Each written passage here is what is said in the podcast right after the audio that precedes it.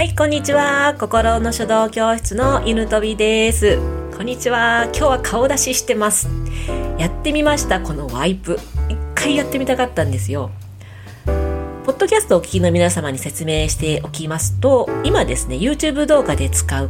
画像といいますか動画に私が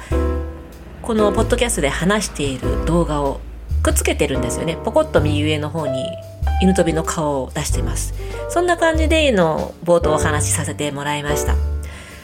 はい、それでは今日はこのままやっていきたいと思います。今日の漢字は丸です。じゃあ書いていきたいと思います。漢字の成り立ちは体を丸めて大事なものを抱え込む人の形。品物を抱えて鏡込む形から丸めるとか丸いの意味になりました。このという字からこのワイプの丸の枠の話をしたかったんですよね。であのワイプの話といいますかなぜ私が顔出しをしているのかということになるんですけども今度オンライン教室始めることになってやっぱりね顔出しはいるよねと思ったんですよね。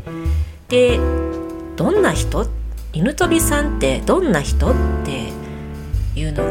不安要素の一つだと思いまして、えー今回こういうワイプで顔を出しするという流れになったんですけどもやっぱり相手のね顔を毎日見てれば少し少しぐらいは親近感を持っていただけるんじゃないかと思いまして勇気を持って出しております。それからあのオンライン教室も実際に月に1回ヒアリングというのをさせていただくんですけどもこのヒアリングで生徒さんにもズームになるんですけども顔出ししていただいてそれでちゃんとね私と向き合ってお話をしていただけたらなというスタートになっておりますので、えー今回は犬飛びの顔を覚えていってほしいなと思います。なぜですね生徒さんにも顔出ししていただくのかというのもついでにお話ししておきたいんですけどもヒアリングというのはちょっとね書道教室にはないことですよね。何を聞かれるの？と思うと思うんですけども犬飛び書道教室が大事にしているのは自分としっかり向き合って、えー今後のね人生を豊かにしていく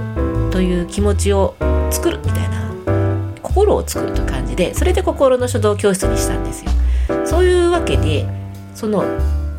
その月その月の最初の日最初の日曜日か。にあのできる人はこういうな感じで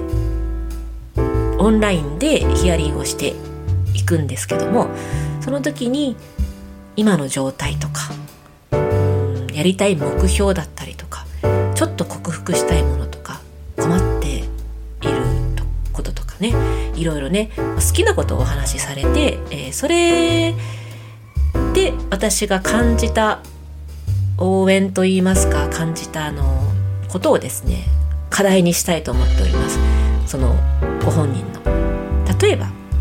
例えばで言いますと私が今悩みといえばこのポッドキャストでよく噛むんですよ。噛むだけならまだしも「あ」とか「う」とか「えっと」とかこの間の時になんかねバツナギみたいなことを言うわけです。これねやっぱり耳障りなのでなくしていきたいなっていうのが今の悩み。としたらその時の私の課題は、まあ、平常心とかね。静けさとか、まあ、それにまつわる、まあ、ペン習字だったら文章とかね、うん、金文字だったらそれにまつわるような和歌だったりとか俳句だったりとか。そんな感じです、えー分かっていただけたら嬉しいなと思うんですけどもえ普通にね古典をする課題もありきのヒアリングからの自分と向き合う課題この2つですねを、えーやってい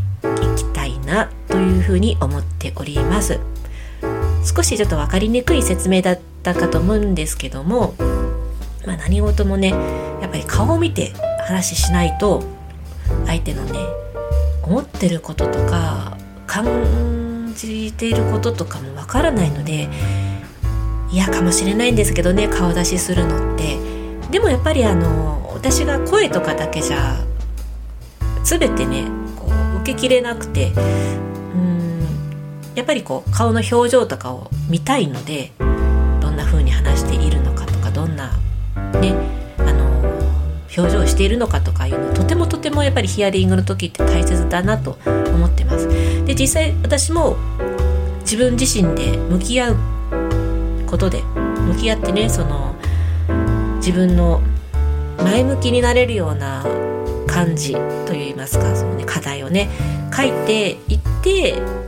いい方向に来れたんですよね。でこれをやってみるのも面白いんじゃないかなとちょっと普通の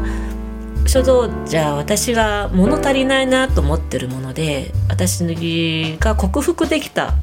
やり方もちょっと案内をしてやっていきたいと思います。またあの詳しいことはですね、えー、随時ねこんな感じでじわじわっと発表を少しずつさせていきたいなと思っておりますのでどうぞよろしくお願いします。それでは今日は、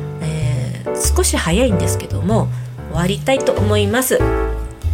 今日の漢字は丸でした。最後までお聴きいただきありがとうございます。犬飛びでした。